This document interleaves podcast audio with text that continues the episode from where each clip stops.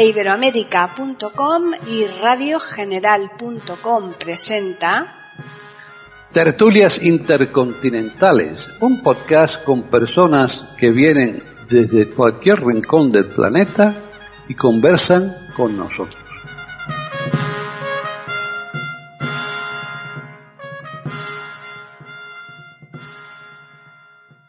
Bienvenidos un día más a Tertulias Intercontinentales en iberoamérica.com.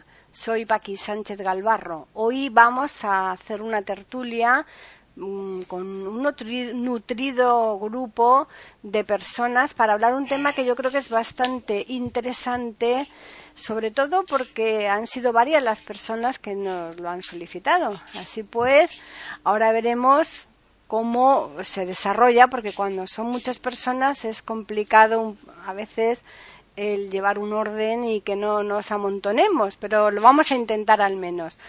Vamos a presentar a los participantes y vamos a hacerlo, lógicamente, por la dama, la única dama que tenemos aquí.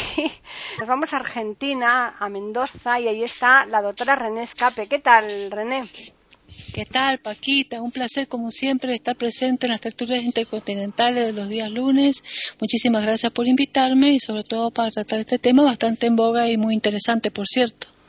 Pues bien, decimos que uno de los contertulios habituales, que es Davis Oneto, él no puede asistir a la grabación por las circunstancias en que se ve inverso allí en Italia eh, por el tema del coronavirus, pero seguro que en cuanto le sea posible mm, retornará. Mm, le animamos desde aquí, como venimos haciéndolo en las últimas semanas. Seguimos entonces presentando a las, eh, personas que están aquí eh, y que van a charlar. nos vamos a Chile. Allí está Jorge Muñoz. ¿Qué tal, Jorge? Hola Paqui, hola amigos de esta tertulia, espero que sea un tema interesante para nuestros auditores y saludo a todos los amigos aquí y amigas presentes. Muy bien. Ahora nos vamos a Ecuador, una zona que ni sí ni si no, ¿eh? porque ahí está nuestro viejo aviador Lucho Cueva. ¿Qué tal, Lucho? Muy buenas tardes, eh, amigos de eh, Paquita y amigos de la tertulia. Pues el tema promete y parece que va a ser muy interesante más aún con todos los invitados a la mesa. Saludos y pues a todos mis mejores deseos en estos difíciles momentos que atraviesa la humanidad. Pues sí, cuando decimos que sí, sí, que sí, no es porque está en un punto clave, ¿verdad, Ecuador? Así es, con el un pie en el norte y el otro en el sur, definitivamente. Efectivamente. Bipolares. Muy bien. Bueno, pues ahora nos vamos a ir a Perú, porque hoy se nos incorpora otro contertulio que también se llama Luis Lucho Hernández Patiño. ¿Qué tal? Bienvenido. ¿Cómo están amigos de Tertulias Intercontinentales? Muchas gracias por la invitación y bueno, aquí para participar con todos ustedes. Muy bien. Y ya solamente nos resta eh, quedarnos en España, en las Baleares, que siempre lo dejamos en último lugar, pero no porque queramos dejarlo el último, sino porque es el sitio donde más cerca está donde estoy yo, ¿verdad, Gabriela Isa? Sí, hola a todos. Sí, no, Baleares estamos en un rinconcito, ahí, como somos unas islas, estamos allí en el, rincón del Mediterráneo, pero siempre atentos, atentos a lo que ocurre en el mundo y un saludo muy cordial a todos vosotros. Muy bien. Yo creo que ya presentados todos eh, los contertulios que van a estar aquí en, eh, en, esta charla que vamos a hacer a partir de ahora, ahora solamente nos resta decir el tema, el tema sobre el cual vamos a hablar, que es la transhumanización. Es un tema interesante, pero mm, que a priori así, mm, digamos, no dice nada. Hay que ahora eh, lo que es mm, desarrollarlo, ¿no? Para ver todo lo que eh, aguarda, todo lo que se encuentra tras esa palabra, ¿no? Y yo creo que vamos a empezar un poco por, por el centro. Vamos a irnos a Ecuador. A ver, eh, Lucho. Eh, saludos, Paqui, y muchas gracias. El tema realmente es interesantísimo, aunque pienso que cuando ya comenzamos a hablar del tema es porque ya está inmerso en la sociedad todo lo que está sucediendo, es decir, no es algo que va a comenzar a pasar, ya ha comenzado a incluirse dentro de cada una de las sociedades y con toda seguridad René nos podrá hablar más sobre el tema, sobre ciertas partes de nuestro cuerpo que ya pueden ser reemplazadas o desde hace mucho tiempo lo hacen y que eh, crean un beneficio importante en la sociedad, que sé yo, con eh, reemplazo de rótulas y otras partes eh, de huesos o partes del cuerpo que se están generando a través de biotecnología o tecnologías. Pero también viene ya ciertas partes de la ciencia ficción que se van borrando los límites entre la realidad y la ciencia ficción y viene ya la comunicación directa entre máquina y persona y, mucho más allá que pues eh, nada más doy paso a, los amigos de, de, la tertulia para que nos cuenten al respecto. Pero creo que esto promete mucho más y más aún cuando comencemos los viajes espaciales. muy bien. Pues ahora damos a un saltito y nos vamos a Chile. Jorge. Bueno, eh, el tema, como dijo nuestro aviador, es interesantísimo, pero aunque parece tan nuevo, es tan antiguo como el hombre, ya que el ser humano viene transmutándose desde el descubrimiento del fuego, el uso del hierro, la invención de la rueda, los primeros cultivos, la dominación de animales, el, hombre ha venido generando eh, saltos culturales y transformándose él y la naturaleza. De modo que esto que nos parece tan nuevo es tan viejo como el hombre. Lo que sí es nuevo son los fantásticos saltos que ha dado el conocimiento humano en los últimos dos siglos. Eh, la transhumanización, como indica el prefijo trans, es el tránsito de lo humano a lo no humano. Eh, esto está modificando la evolución natural. Lo que antes, según Darwin, se hacía por evolución natural, ahora se puede hacer por diseño inteligente, y esto se realiza principalmente a través de tres vías, la ingeniería biológica, la ingeniería de los cyborgs y la ingeniería de lo no orgánico. Para aclarar, los cyborgs son seres que comparten elementos orgánicos y no orgánicos. Y esto ya tiene bastantes años que parece tan nuevo. Un sujeto que lleva un marcapaso en el organismo es un cyborg. Una persona que usa una prótesis, una pierna ortopédica, un brazo ortopédico, tenemos partes orgánicas y no orgánicas. Ahora esto está llegando a límites importantísimos ya que se han formado grupos en la, a nivel internacional partidarios de la transhumanización y otros que son detractores. Y bueno, para no monopolizar el, la palabra, más adelante avanzamos sobre esto y cedo la palabra a mis contertulios. Luis Hernández Patiño, adelante. Bueno, muchas gracias. Nuevamente un saludo, según donde estén, aquí es de mañana todavía. El tema me parece bastante amplio y a mí me gustaría entrar a él eh, definiendo algo, bueno, personal. Yo no soy evolucionista. Eh, sí reconozco que obviamente el hombre de hoy no vive en las mismas condiciones ni está este, en, eh, en igualdad al hombre de hace pues este, dos mil años incluso, ¿no? Efectivamente, la ciencia ha avanzado, el hombre de hoy cuenta incluso con, eh, ¿cómo decir?, con instrumentos que pueden ayudarlo a suplir miembros, eh, miembros físicos, o sea, manos, piernas, se le puede suplantar, se le puede implantar, em, digamos, prótesis, pero en esencia yo creo que el hombre es el mismo. Y bueno, más adelante iremos viendo sin embargo, yo creo que antes que hablar de transhumanización, yo me temo que hablaría de deshumanización.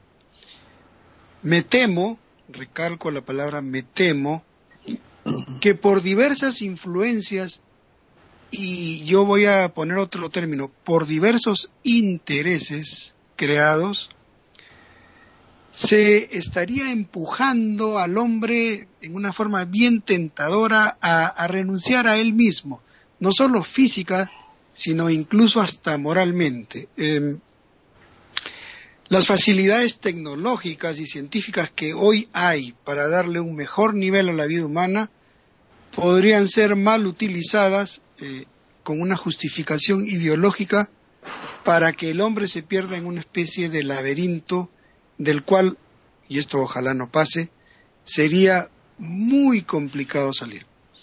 Hasta aquí llego para darle em, eh, cabida a las voces de los otros amigos, ¿ok?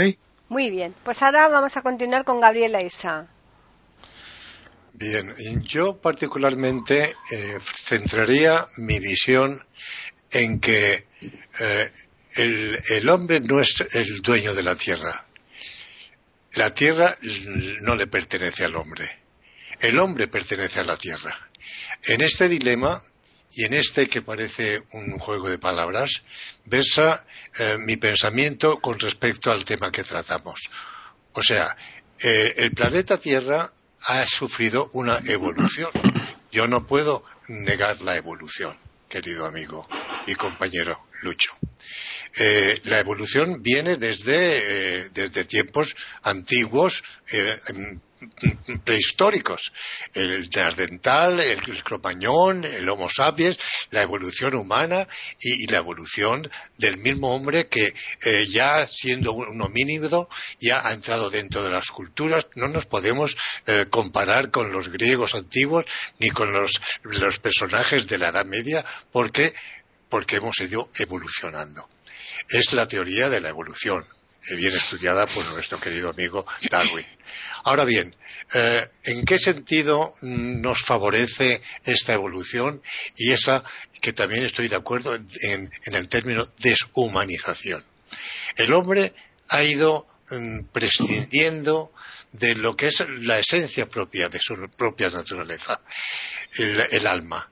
Entonces, el hombre, el hombre es, un, conjunto de órganos. La doctora René nos puede hacer una disección anatómica y una, lección magistral y, y duraríamos años, pues viendo que cada miembro tiene eh, dentro del cuerpo su función.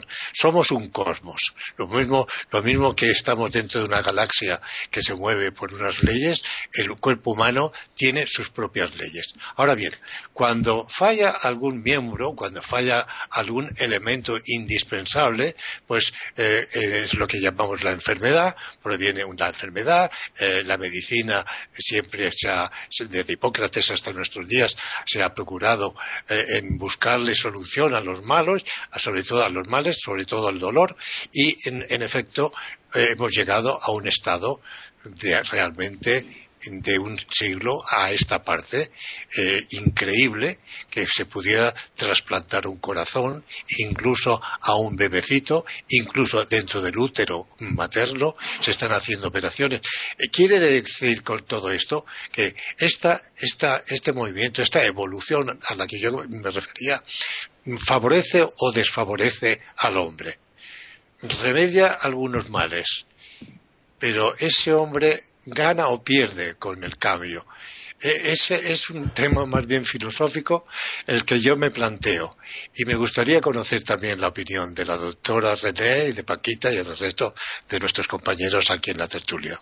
Bien, pues precisamente hemos dejado a la doctora René la última para que participe en esta primera ronda, eh, por ello, porque ella es la doctora, es doctora y seguramente eh, tiene más fundamento para que nos haga un poco a modo de preámbulo de este tema pues nos dé su opinión. Así que adelante, René. Muchísimas gracias, Paquita. Sí, vos sabés que estaba pensando, a medida que han disertado los cuatro, eh, todos tienen razón. Eh, increíble, ¿no? Todos tienen razón porque todos han dicho una parte de todo lo que más o menos este, este, esta temática de la transhumanización o del transhumanismo. En realidad, para ordenar, para ordenar todos los conceptos, eh, sí, para los oyentes, es una, un movimiento. ¿Qué es el transhumanismo? Un movimiento filosófico o es un movimiento cultural e intelectual, depende cómo se lo quiera llamar, eh, donde se propende a que el ser humano, el humano, eh, sea mejor o mejore en sus condiciones básicas naturales. Esa es la idea, que fue un anhelo que el hombre siempre tuvo de su existencia, mejorar, mejorar, mejorar. ¿Y qué quiere mejorar? Quiere mejorar sus condiciones para ser un, eh, el día mañana, eh, esto es más notable en los últimos tiempos, por supuesto, a medida que ha ido apoyándose en sus pilares básicos, que son la técnica y que la ciencia, a través de la tecnología y la ciencia, que son los pilares básicos, básicos del, de la del transhumanismo, ha ido este, buscando los recursos más importantes para llegar a ser lo que sería un, un super, este, eh, una, una, una, persona que se perpetúa en el tiempo de vida, eh, es para ser una persona este, súper saludable, súper fuerte, eh, súper inteligente, es decir, para poder magnificar sus condiciones naturales y en base a lo que tiene, sus recursos, que son inteligencia, mm, tener mente, tener razonamiento, tener eh, capacidades conciencia, tener este alma, tener un cuerpo físico,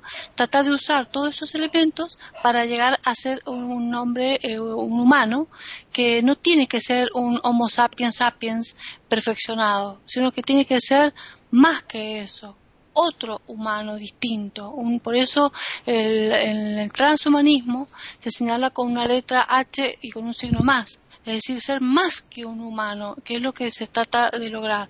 Y en esto ha introducido eh, la ciencia, como dije, la tecnología, donde ha, de esta manera ha chocado y se ha entreverado con muchos otros movimientos filosóficos, con eh, las religiones, con el feminismo, eh, con un montón de actitudes y movimientos culturales donde seguramente lo profundo del transhumanismo es ir perfeccionando el ser humano tocando temas peligrosos donde ah, puede desvirtuarse o salirse de los límites de la moral, los límites de la ética, los límites de las leyes de los países, porque eso es un movimiento internacional, las leyes de los países, eso es el problema, este, y, el problema de la religión, o sea, lo religioso, lo moral, lo ético y las leyes estarían, digamos, como, como eh, chocando con este movimiento.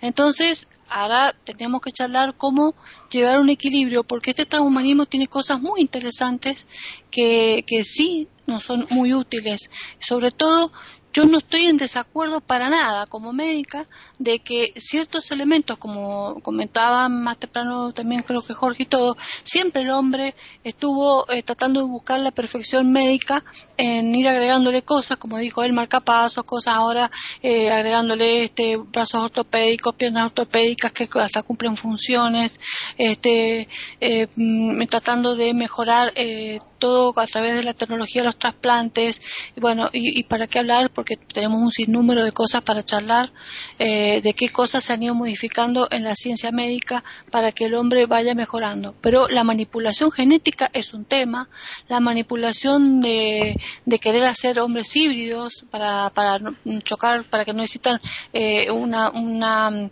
un feminismo que se sobreponga al machismo y entonces también híbridos que no tengan sexo es otro tema.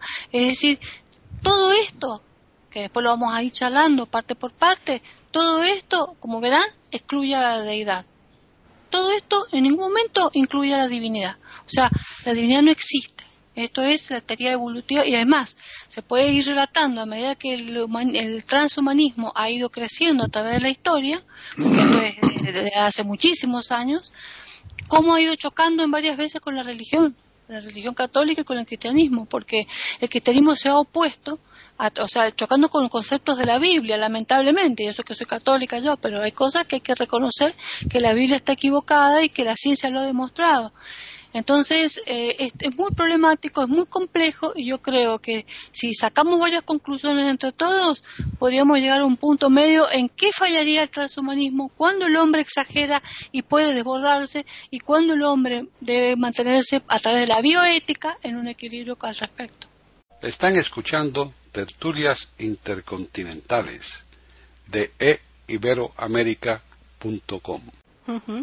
Bien, la verdad es que ya como mm, inicio ¿no? del tema, eh, ya hemos hecho la primera ronda entre todos los participantes y ya vemos que, que, aquí hay mucha, mucha tela que cortar, pero sí que es verdad que, que yo creo que se ha querido llegar demasiado lejos ¿no? con este tema y claro, eh, poner un coto eh, hasta dónde, dónde se puede poner, hasta dónde podemos mm. permitir y dónde decimos que, que, que, es correcto. Ahí es complicado, ¿no, Lucho Cueva?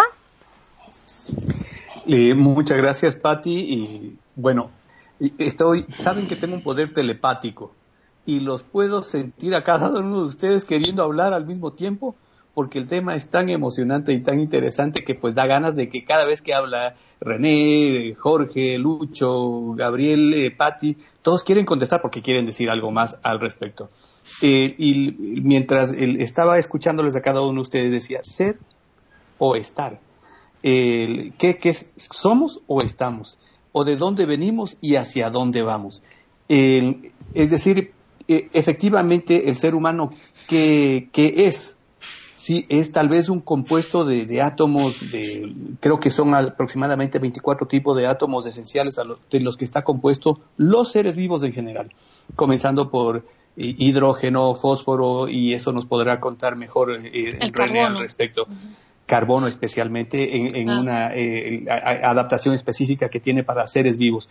Pero en todo caso, y, con todo ello, pues viene claro la filosofía, la religión, y, viene la evolución también, o de dónde venimos, tal vez somos el, panspermia, venimos, de, eh, venimos del espacio y acá se formó otro tipo de vida, y si es que es así, ¿en dónde entra la religión para decir, o la moral, la ética, para poner un límite o no, o no, o necesariamente nosotros nos inventamos todo límite eh, de ética y moral de acuerdo a la sociedad donde estamos viviendo. Y claro, eh, de, acuerdo a cómo nos pongamos los límites es hasta dónde vamos a poder seguir avanzando. Recordemos la Inquisición que eh, bloqueó por mucho tiempo el desarrollo de tecnologías médicas, en este caso particular, que podrían haberse desarrollado hace mucho tiempo, pero que tal vez por todos los cotos, las cadenas que se le puso al conocimiento, quedaron coartadas en ese momento. Pero bueno, eso nada más para eh, continuar por el momento.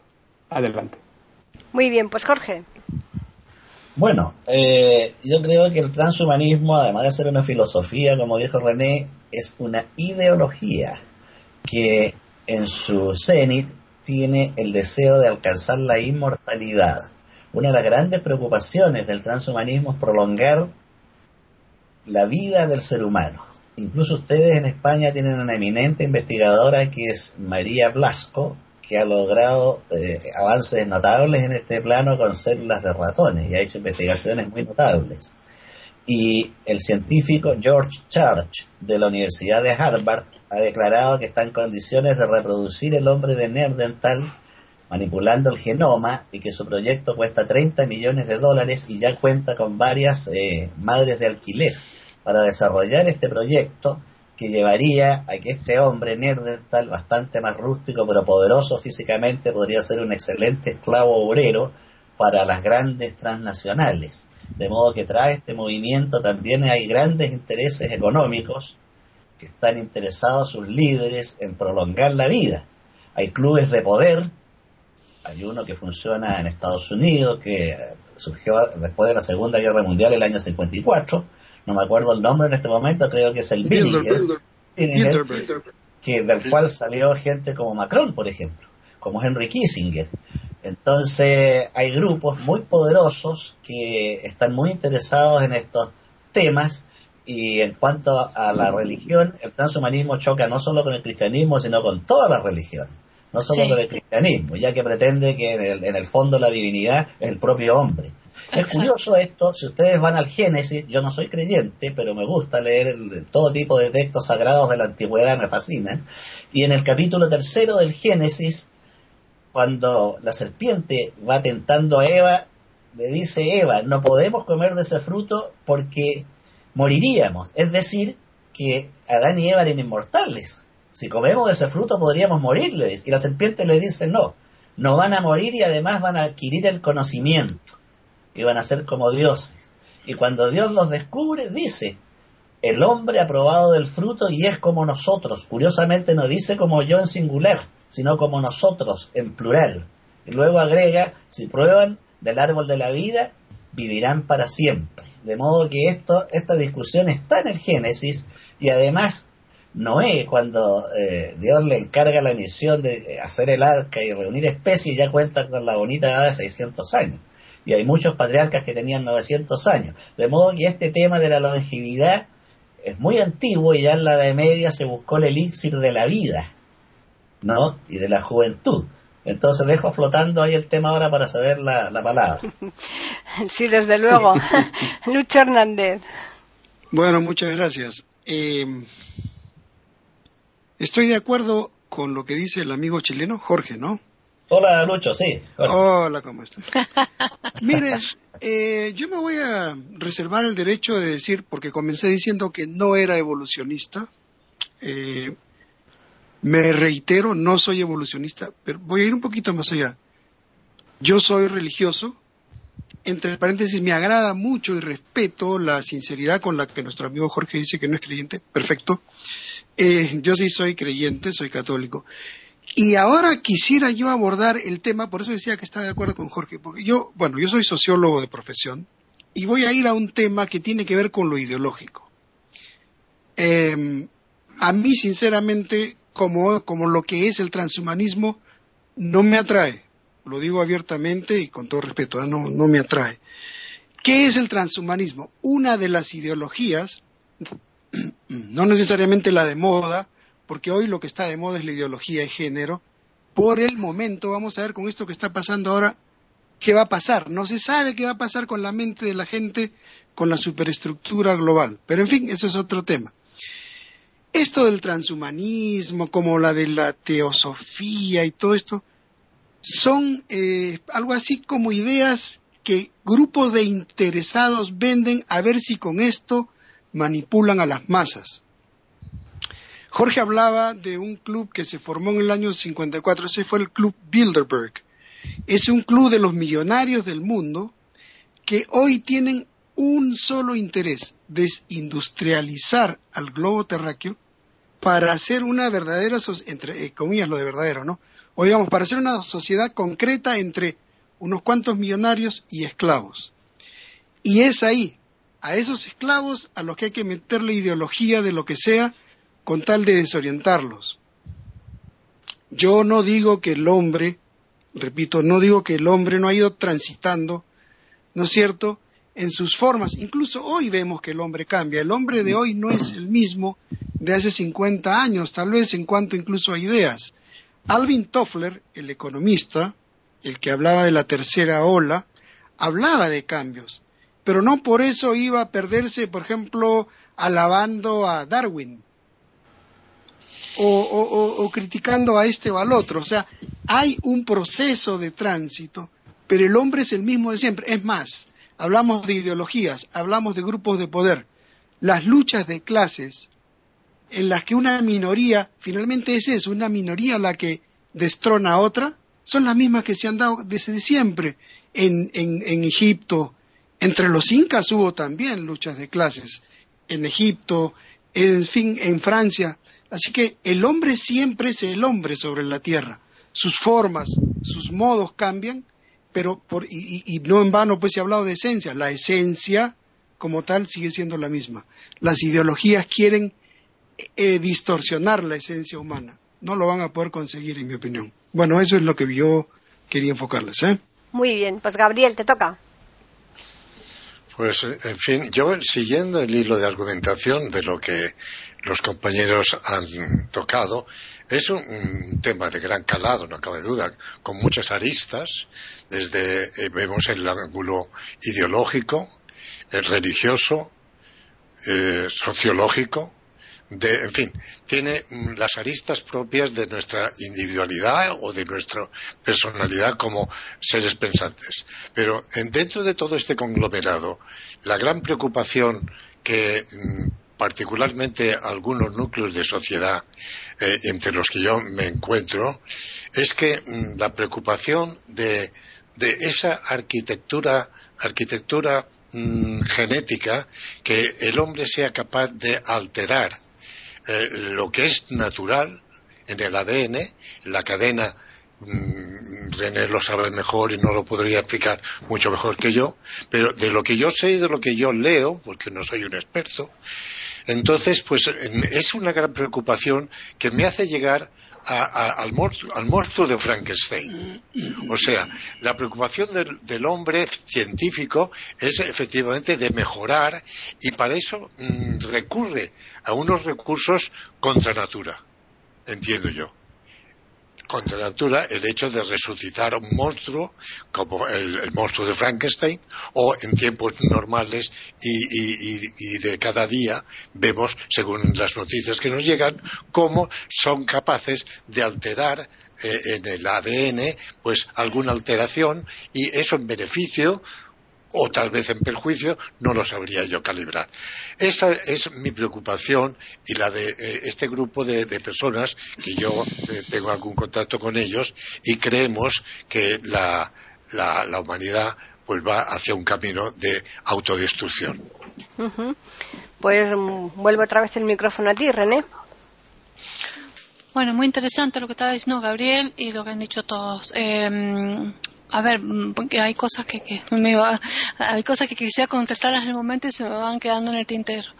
Eh, hay cosas como, por ejemplo, eh, sí, Gabriel, eh, ya que es el último en lo que dijo que es muy importante, la manipulación genética cuando se está trabajando sobre los cariotipos humanos para tratar de eh, lograr que personas perfectas que no tengan enfermedades y para evitar todo aquello que lleve a la persona a la longevidad para lograr que el hombre dure eh, más tiempo, la hiperlongevidad, ¿no es cierto? Y que el hombre no empiece a tener una senectud, un envejecimiento a partir de los setenta y pico, de ochenta años y logre eh, perpetuarse en 200, 300 años como ocurría según los relatos históricos bíblicos, que parece que el hombre duraba 200, 300, 400 años según algunos relatos históricos del Antiguo Testamento. Eh, no se sabe porque no sabemos si era realmente así o era que realmente en aquellos tiempos se contaban los tiempos de otra manera, no con, el, con lo que pasó después eh, del calendario que tenemos nosotros solar y lunar, o sea que también hay que ver eso.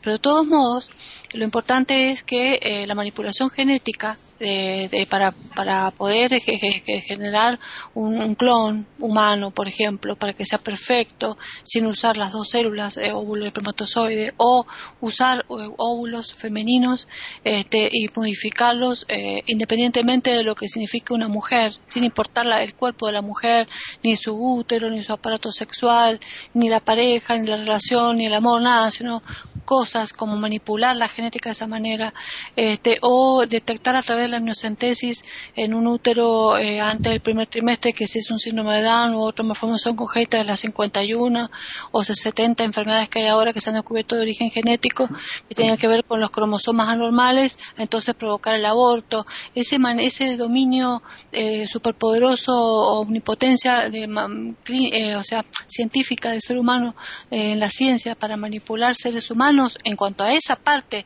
del transhumanismo yo, por ejemplo, no estaría de acuerdo porque me parece que no va en lo, dentro de la bioética, no es ético me parece, esa es mi postura.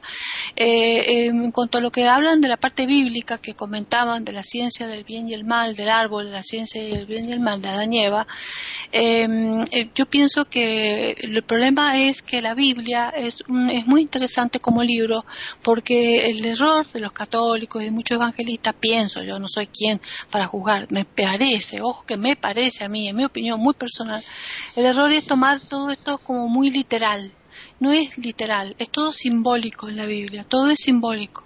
El, Adán y Eva no es que, puede decir, el problema que hay acá es porque, porque mucha gente no ha creído nunca en las religiones y porque piensan que Adán y Eva es ridículo teniendo en cuenta que la, ley, la teoría de Darwin tira por abajo todos esos conceptos de un Edén, de un hombre y una mujer perfecta como son ahora y que así se, fue el origen de la humanidad a través de eh, Caín y Abel y a través de Caín después y qué sé yo. Eh, eh, yo pienso que es un símbolo. Comer de la, del árbol de la ciencia y el bien y el mal comerse la manzana, era eh, justamente esto, atentar contra la naturaleza, meterse en cosas que no le son inherentes al ser humano. El ser humano tiene que tener un límite donde puede o no trasvasar e-, eso. Si no no se pone sus límites. Ahora, ¿cuál es, ¿quién eh, tiene la autoridad en este universo o en este planeta para decir este es el límite, hasta acá se llega, hasta acá no se llega. Esto es terreno humano y esto no es terreno humano. Ahí es donde viene la cuestión. Si yo soy ateo no solamente agnóstico, sino ateo. No creo en nada, creo nada más que en el ser humano, como un Big Bang que apareció así de la nada, a través de un ser primitivo que fue evolucionando, a través de una bacteria que después se fue convirtiendo después más adelante en un ser, eh, en un ser animal y después en un ser humano, y etcétera, etcétera. Más bien que si no creo en nada, ¿qué me importa? Hago lo que quiero con la raza humana. Total, ¿quién me lo va a juzgar? Si después yo me muero y no queda nada. ¿Entiendes? Entonces, pero la ley natural, claro, puede ser. Pero ¿para qué? Si yo después no queda nada. Entonces, claro, hay, hay, en el transhumanismo yo creo que no es así.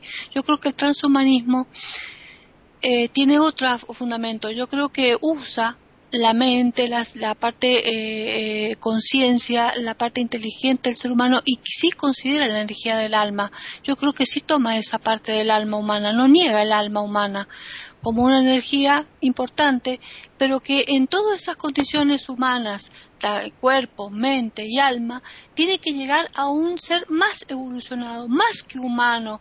Esa es la idea. Y busca las maneras para llegar a algo muy bueno, donde la persona tenga bienestar, donde la persona no conozca no tenga sufrimientos, donde no exista la enfermedad genética, donde no exista ninguna enfermedad, donde pueda ser eterno o longevo, muy hiperlongevo. Este, se busca la perfección, a incrementar su fuerza. El feminismo se quiere servir del transhumanismo a través de, fortificar sus músculos y ser fuerte como un hombre.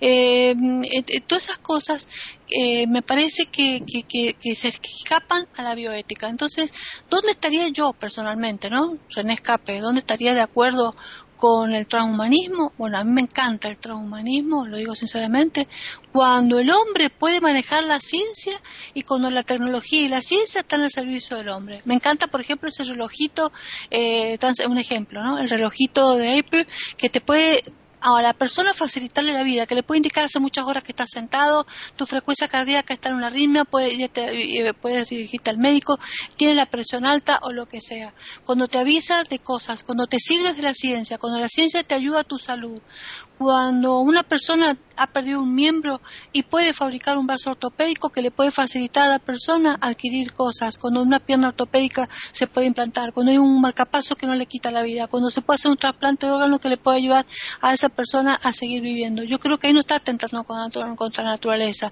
no está manipulando genética, está trabajando eh, ayudando a que ese ser humano mejore su condición de vida, pero siempre manejado desde el concepto de que existe una deidad, un creador, que no es humano, sino que es un creador, que permite que el hombre haga el bien al otro, porque la cosa no está en, eh, nosotros como humanos en llegar, saber cuál, hasta dónde y cuándo llegamos, sino que lo importante está en la intención del ser humano. Yo creo que si el ser humano tiene buena intención en lo que va a lograr, sin intereses creados, sin intereses comerciales, sin este eh, negocios, sin este poderíos, sin hacer el peligro que corre nuestro transhumanismo de separar sociales porque va a tener un alcance la tecnología y la ciencia nada más que algunos pocos ricos nada más y el resto del tercer del tercer mundismo que es el de la mayoría del planeta se queda pagando, se queda sin nada.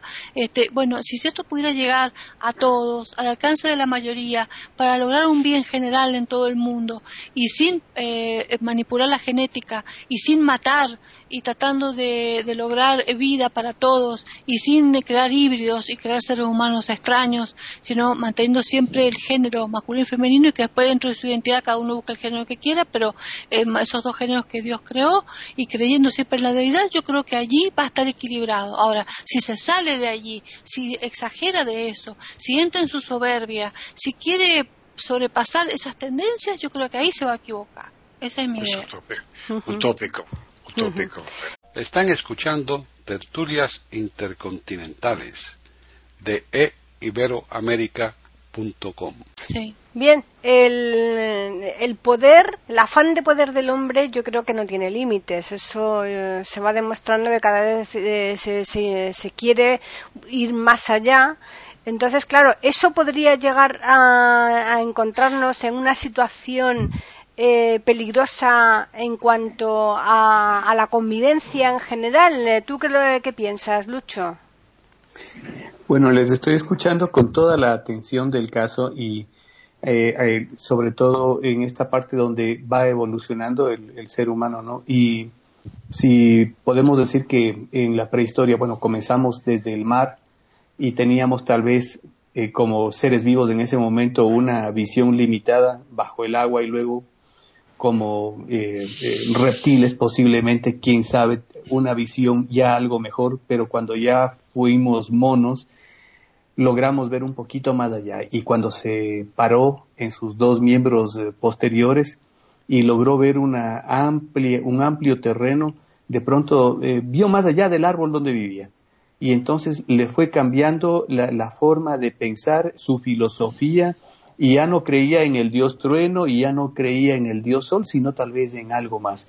Y va evolucionando inclusive la manera de pensar, de, de, inclusive de quién es su dios. Entonces, llegamos, por ejemplo, el, hombre ha ido evolucionando, ¿no? imaginémonos cuando llegaron eh, los conquistadores españoles de América y el tiempo eh, de vida eh, promedio era de unos 35, 40 años de vida.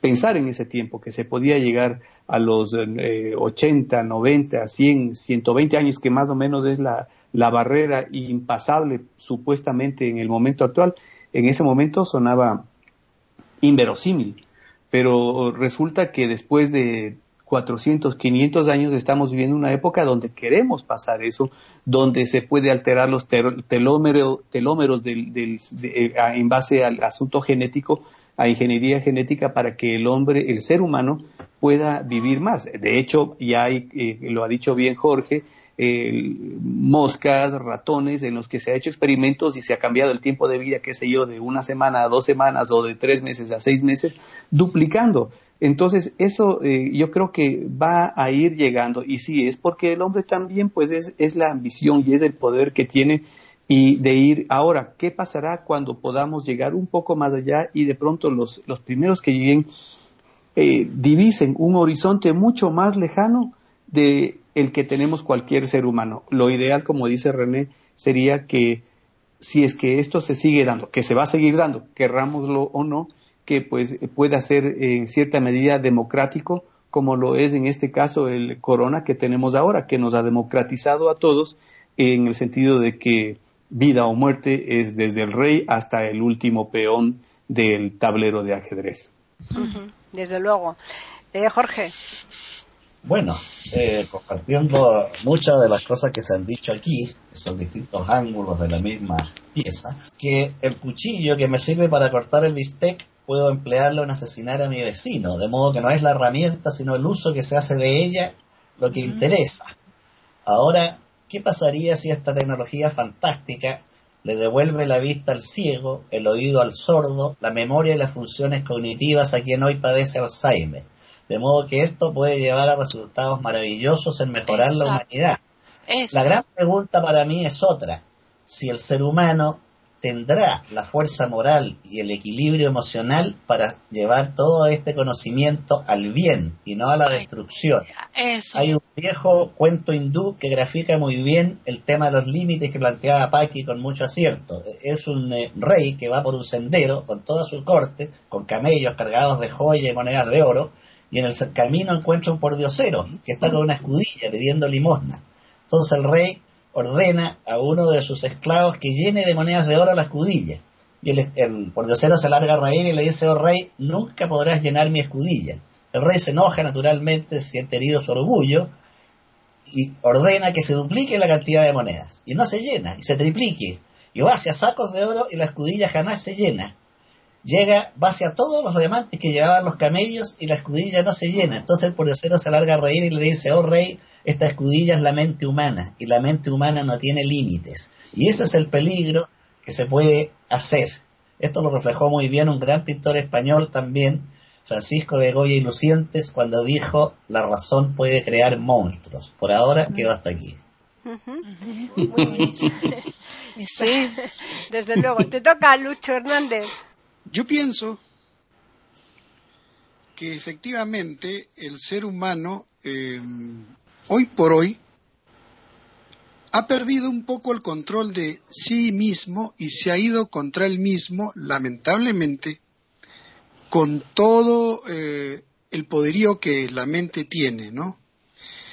eh, bueno, el ser humano, eh, metafóricamente, si yo me pongo en el plano de la sociedad, desgraciadamente, unos cuantos han descubierto que la fuerza que produce valor es la fuerza humana y por tanto eh, es así que unos cuantos no solo manipulan, sino buscan explotar a la mayoría por todo medio, a cualquier precio, a todo costo y eh, en el ámbito material así como en el espiritual. Yo les cuento que yo estaba pensando eso de transhumanismo, transhumanismo, decía, y ahora voy dándome cuenta a qué apunta eso. Partiendo de algo simple como la aspiración y el anhelo humano de alcanzar el desarrollo y la realización de la especie humana, partiendo de ahí, hay, como decía anteriormente, ideologías que buscan consolidar un poder dominante. Y ojo, aquello de mejorar la raza, la especie, la humanidad y químicamente darle esto y darle lo otro, ya lo escribió eh, Aldo Huxley en su Mundo Feliz. No sé si ustedes han leído la novela El Mundo Feliz, donde se supone que la gente está feliz y la explotan, pero está feliz. Y hay este, problemas, pero la gente está feliz. Si eso es transhumanismo, me van a decir que no, porque claro, se dice que esto toma de tal filosofía, de esta otra filosofía para alcanzar el anhelo del desarrollo humano, pero cuidado, yo soy bien desconfiado de las ideas que salen así, incluso salpicando de aquí y de allá y que a veces caen en lo relativo o en lo gaseoso porque nada es casual y detrás de las ideas que aparecen eh, hay, insisto yo, intereses creados. Siempre los hubieron, detrás del liberalismo hubieron intereses, detrás inclusive, ya si quieren hablar, detrás de la manipulación clerical manipulación clerical de lo religioso, también hay intereses. Detrás de la leyenda negra en contra de España también hubieron intereses británicos.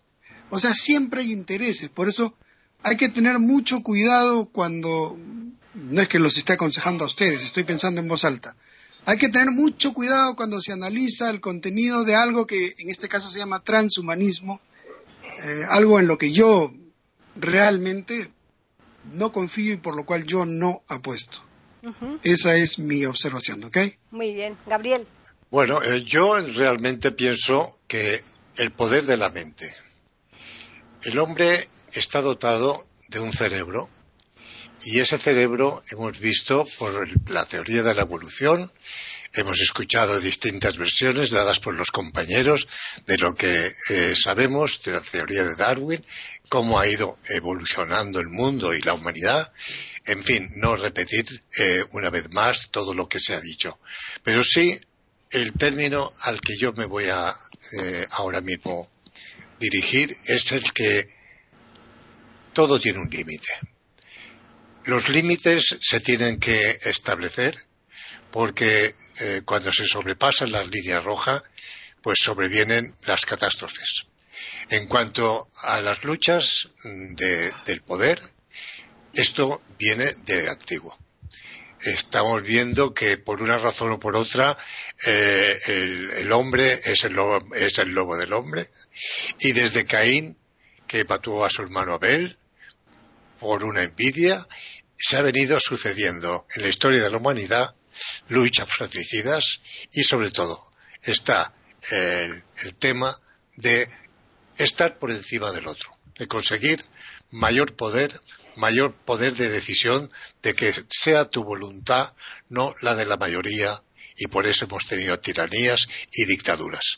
Esto es un hecho constatable, esto se conoce muy bien. Entonces, para el hecho del transhumanismo, llevado al término como una ideología, como bien dijo Lucho, eh, es igual. A mí, a mí las etiquetas no, no me hacen mucho efecto. Simplemente yo lo que veo es al hombre. Yo soy de la teoría humanista. Yo, yo creo en el hombre. Y creo en el hombre para bien y para mal. Y vemos que efectivamente el mal existe y que en el mundo en la tierra, en esta tierra a la que me refería al principio y dije que la tierra no nos pertenece a los hombres, los hombres pertenecemos a la tierra, tiene límites naturales. No cabemos todos. No cabemos todos y lo vemos que eh, la balanza que equilibra eh, la demografía en el mundo somos muchos y para equilibrar esa balanza vienen las epidemias y las guerras. Es la única forma porque nos multiplicamos eh, en una escala exponencial. Con eso no quiero ser tan pesimista. Virológica. Exacto, No, no estoy de acuerdo. No estoy de acuerdo, ¿eh?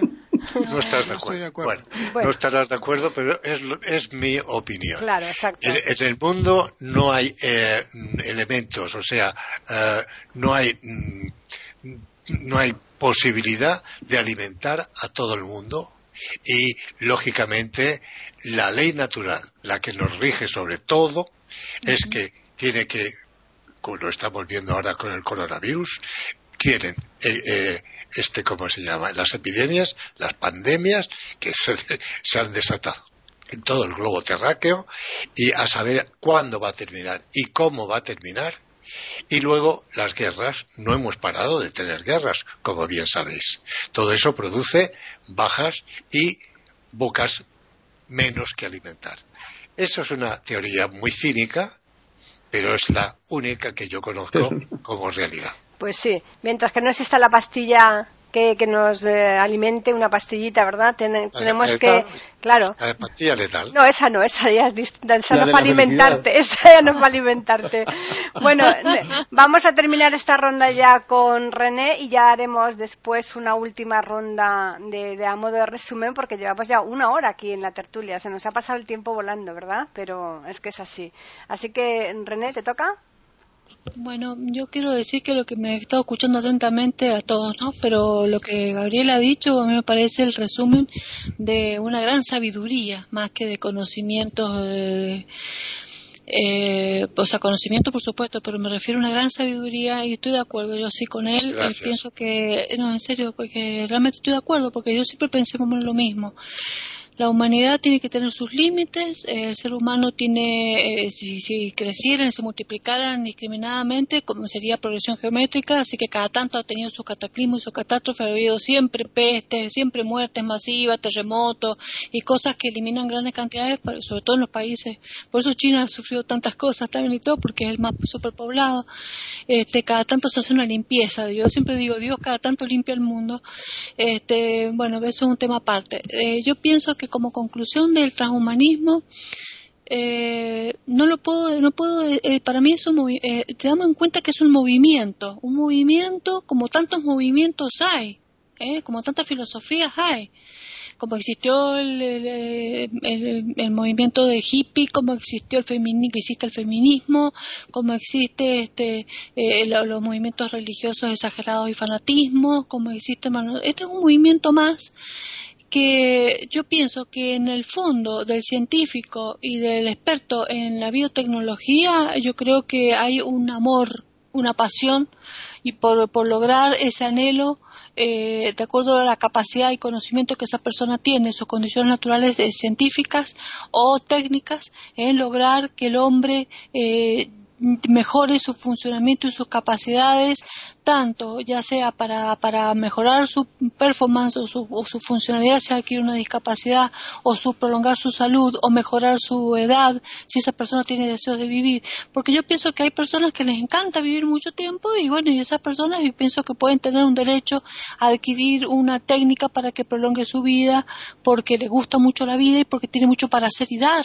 Entonces yo pienso que la naturaleza se lo va a permitir y hay científicos que están para eso. Y hay gente que no, que diga hasta acá llego y punto, no va a adquirir eso. Yo pienso que eso puede ser electivo. Eh, pero eh, todo lo que en el transhumanismo se haga y sea, como dije antes, eh, al servicio ¿no? al servicio de la ciencia y la tecnología, eh, el hombre esté eh, o sea, está al servicio del hombre y no el hombre al servicio para que llegue a una inteligencia artificial como se pronostica que el día de mañana vamos a hacer robot de las máquinas. Eso, esa fantasía de que vamos a ser robot de las máquinas y que las máquinas van a dominar al hombre, no lo creo, realmente no lo puedo creer, no lo aceptaría, no me gustaría, no me interesaría. Eh, y sería en un determinado sector nomás de la humanidad, como dije, porque no todo el mundo tiene poder adquisitivo, la mayoría del planeta, para poder adquirir, eh, pero sí es importante que eh, la máquina o la tecnología, mira, ahora mismo nos estamos comunicando, miren, tanta distancia, eh, las Baleares, Madrid, eh, Ecuador, Perú, Chile, gracias a la tecnología, gracias al Sky. ¿No es maravilloso? O sea, yo creo que la tecnología puede llegar a ser maravillosa, tanto para nuestro desarrollo mental, para nuestro estado emocional, para nuestra comunicación, para nuestra interrelación humana, para la, la, técnica en la medicina, eh, para prolongar la vida, para mejorar todo lo que sea el estatus físico, emocional. Para un buen, fin. Para un buen fin, siempre que el hombre tenga un buen fin. ¿Y quién es que tiene la ciencia del bien y el mal? Bueno, yo creo que más allá de las religiones, desechemos las religiones, yo creo que en nuestro interior hay una voz interna. Yo creo que el hombre sabe cuando hace algo bueno o malo, mucho más allá de que conozco o no lea religiones. Yo no voy a decir, soy buena y tengo buena intención y quiero a este y tengo que actuar bien porque me lo dice la Biblia. No, no es así, es un sentimiento natural, totalmente espontáneo, que surge desde el interior de decir, yo esto está bueno, esto no está malo. Esto, esto está malo, no lo voy a hacer. No me siento capaz de hacerlo. Esto no lo considero ético, esto no es ético. ¿Eh? Por eso están los comités de éticas, pero no porque está escrito. Se han ido creando y después se van haciendo las leyes. El hombre ha ido creando sus propias leyes, sintiendo en su interior que lo que está bien y está mal. Que hay intereses creados detrás de todo esto, por supuesto, los políticos y los economistas que van a buscar un negocio detrás de esto, sí. Que va a haber una religión opositora buscando negocio o intereses detrás de esto y poder, sí.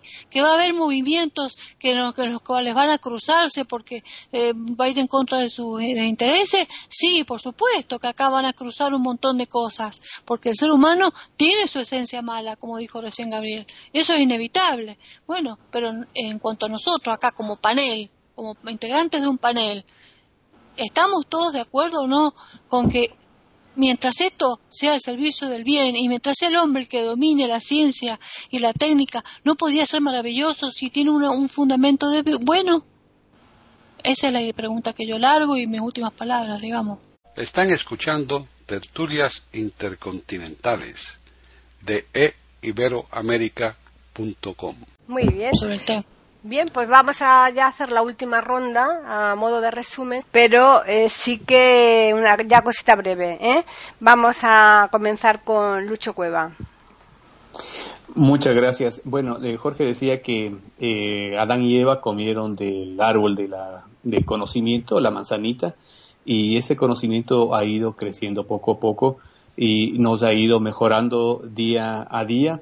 Y como bien dice René, también hay una parte interior de nosotros que nos dice dónde está el bien y dónde está el mal, qué es lo bueno y lo que no. Y posiblemente nosotros conozcamos, eh, tal vez porque es más noticia cuando se crea algo malo, un arma de destrucción masiva, algo así. Pero son muchas, muchas, muchas más cosas positivas las que se crean con la ingeniería genética, con las tecnologías, pero que como son del día a día, como es una rodilla que se cambia, como que es un estén que, le mejora aquí, como que se mejora un poco más los años de vida, la expectativa de vida de las personas, eso es noticia de día a día, pues y pasa, pero es mucho más.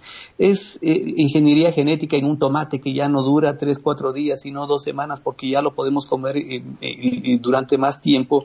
Eso es, es parte, yo creo, inclusive de este proceso de transhumanización o que vamos hacia un perfeccionamiento del ser humano. ¿Dónde llegará? Nadie lo sabe, pero para allá vamos y que siempre tengamos eh, presente pues los preceptos de lo que es el bien y el mal siempre será necesario. Y lo que dice Gabriel por último, pues que eh, en el mundo la misma madre tierra nos está diciendo cuando nos estamos sobrepasando de algo, pues es verdad, por eso vienen las guerras y las pandemias. Claro.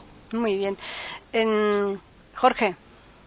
Bueno, eh, brevemente Gabriel nos remontó a la teoría de Malthus, según la cual los alimentos crecen en progresión aritmética y en la población en progresión geométrica y por lo tanto va a haber una debacle. Esa teoría está desechada hace bastantes años ya en realidad. Yo creo que cuando la Tierra no dé más y se acabe, cosa que va a ocurrir, está estudiado en millones de años más, el hombre ya habrá colonizado otros planetas. Ya se están haciendo investigaciones y avances muy importantes en ese terreno. Pero lo importante en el tema que hoy nos ocupa del transhumanismo, yo comparto con René eh, lo positivo que es el desarrollo científico, cómo ha mejorado la calidad de vida, cómo ha disminuido la tasa de, mortalidad infantil, cómo han aumentado los promedios de vida. El desarrollo ha sido fantástico. Pero para mí el tema hay que resumirlo en el problema ético. La pregunta si el hombre será capaz del recto actuar y no el recto actuar del hombre por miedo al castigo divino, el recto actuar no por miedo a la condena judicial, sino el recto actuar simplemente por un desarrollo de conciencia que nos lleve a señalar eh, el conocimiento científico, a trasladarlo al bien, a la medicina, a curar enfermedades, a desarrollar la felicidad y el amor en la especie humana. Bien, pues Lucho. Bueno, ya un poco finalizando, me gustaría decir algo, o digamos, a manera de síntesis de, de un hecho que es realmente este, muchas veces dejado de lado. El hombre solo va a ser libre cuando conozca la verdad, cuando termine de conocer la verdad. Y no existen las verdades sino la verdad. Eso es algo que me gustaría dejarles. En segundo lugar, efectivamente, eh, bueno, hay teorías que ya fueron dejadas de lado, como la teoría maltusiana. La misma teoría original de Marx, la original acerca de la lucha de clases, en fin, ya fue dejada de lado también. Aquello de que, ahora, sí me gustaría eh, poner el dedo sobre este punto, que es el siguiente. Yo no creo que las guerras y las cosas que pasan puedan ser atribuidas a algo eh, supersticioso. Las guerras y todo esto son creadas por hombres en contra de hombres. No voy a entrar a los detalles químicos, biológicos, detallistas de este coronavirus, pero no me cabe la menor duda que esto está siendo utilizado por un, grupo que ha planeado este, imponer una dictadura global generando un poco así el, desplome de, las naciones. O sea, si nos damos cuenta de lo que ha pasado ahora, esto es concreto, no, este, le han metido como un masazo a la, economía occidental y han saltado las bolsas, de, han saltado de arriba y han caído desmoronadas las bolsas de valor. Bueno, ustedes saben bien lo que ha pasado. Entonces, nada es, nada es supersticioso, como que tampoco eh, se puede atribuir a que la naturaleza misma está graduando la cantidad de población. La población está siendo controlada por parte de un grupo eh, que tenía entre sus voceros a alguien que curiosamente alguna vez fue denominado Premio Nobel de la Paz en 1974, si no me equivoco, el señor Henry Kissinger.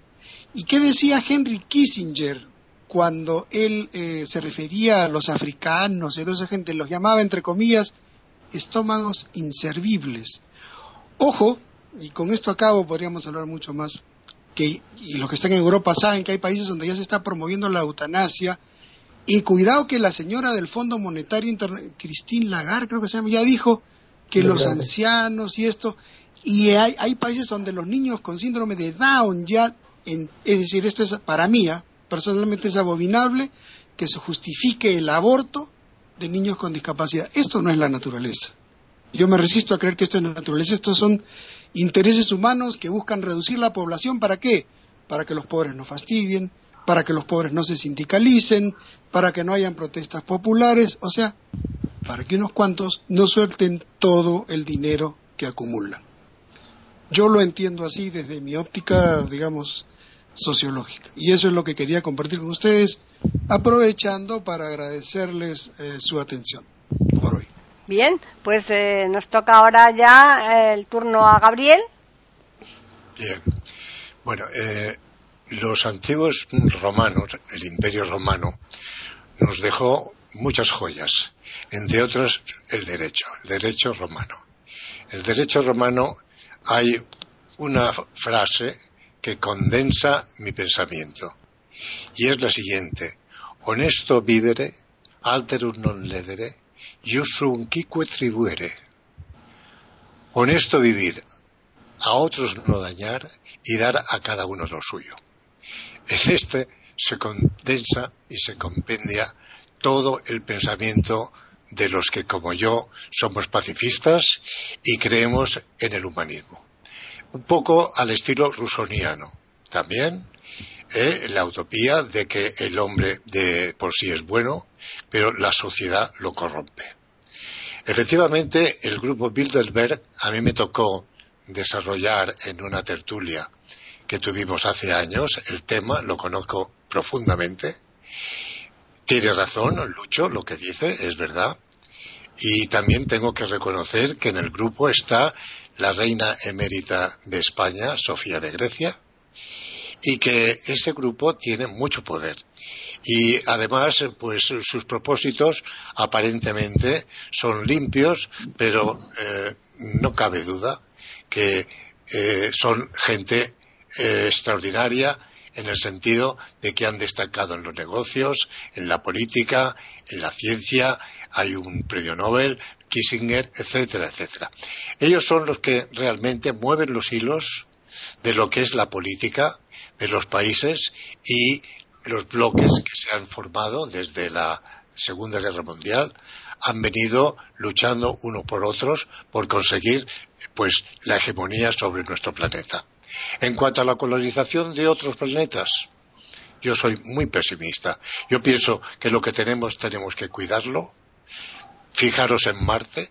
Mi teoría es que Marte era un planeta idéntico a la Tierra y que los marcianos con el tiempo hicieron lo que estamos haciendo los, los terrícolas, cargarnos el planeta. Y mi, mi, humilde opinión es que nosotros estamos realmente cargando a nuestro planeta y vamos hacia nuestra autodestrucción. Si antes hay gente que cree que pueden encontrar otros mundos mejores donde vivir, pues les brindo la idea de que se embarquen ya. bueno, finalizamos con René ya a marcha forzada porque el tiempo ya nos hemos pasado de sobra. Así que René, te toca ya finalizar. Bueno, yo creo como conclusión final de que la, mientras, la transhumanización o el transhumanismo es un movimiento que hay que sacarle lo positivo y mientras el ser humano eh, tenga la conciencia interna del bien y el mal y no exceda los límites de lo natural, eh, y se ha utilizado esto para la evolución del ser humano, para el bien, eh, tanto en lo físico, en lo mental, en lo psicológico, yo pienso que es un movimiento bastante interesante y siempre que se apoye dentro de la bioética y la moral, eh, sin dañar las religiones en general este, y entonces así no va a haber ningún problema, creo, si el hombre logra ese equilibrio. Y no creo que el hombre debe estar al servicio de la máquina, sino que eh, la máquina eh, tiene que ser algo y la, la, ciencia y la tecnología al servicio del hombre y no creo que el hombre llegue al punto de la inteligencia artificial donde sea un dominado y un robotizado, ni tampoco creo que el hombre llegue a evolucionar tanto como para que se vaya a otro planeta, no, no sé, para eso tendría que ser otra etapa de la Tierra, eso no lo puedo decir, eso lo sabe el destino de este planeta, pero bueno, esa es la conclusión, no estoy en contra del transhumanismo siempre y cuando se utilice con el equilibrio moral y ético. Eso nada más. Bueno, pues vamos a dar mm, por terminada aquí esta tertulia. Vamos a decirles a los oyentes que nos pueden escribir al correo que es tertulias@eiberoamerica.com y al Twitter que es eiberoamerica con las iniciales EI y la A de América en mayúsculas. Agradeceros a todos vuestra presencia, porque ha sido, me parece, una tertulia fantástica en la que podíamos haber estado, pues, tranquilamente como mínimo el triple, ¿no? El triple del tiempo que hemos mm, utilizado, ¿verdad? Claro, lo que dije. Eh, tiene, tiene muchos, muchos, muchas aristas. Exacto. Muchos, este pues es un tema para debatir pues en varias sesiones. porque es. es. muy profundo, hmm. lógicamente. Hemos abarcado, creo que, una cosmología perfecta de lo que es el transhumanismo desde distintos puntos de vista, de un sociólogo, de un viejo aviador, de un humanista en el que yo me encuentro y todos los que habéis intervenido según vuestra idiosincrasia y creencias. E, es, la forma de llevar una tertulia con distintos puntos de vista y no hacer un dogmatismo que no conduce más que al error. Por supuesto. Pues nada, la semana que viene estaremos aquí, como todos los lunes, con otro tema. Eh, seguramente, claro, con otro tema, ya veremos con cuál, y a ser posible, a ver si ya eh, se nos puede incorporar mm, eh, de Bisoneto desde Italia. Así que recordarles eso, que no nos falten, porque el próximo lunes aquí en iberoamérica.com estaremos con otra tertulia intercontinental.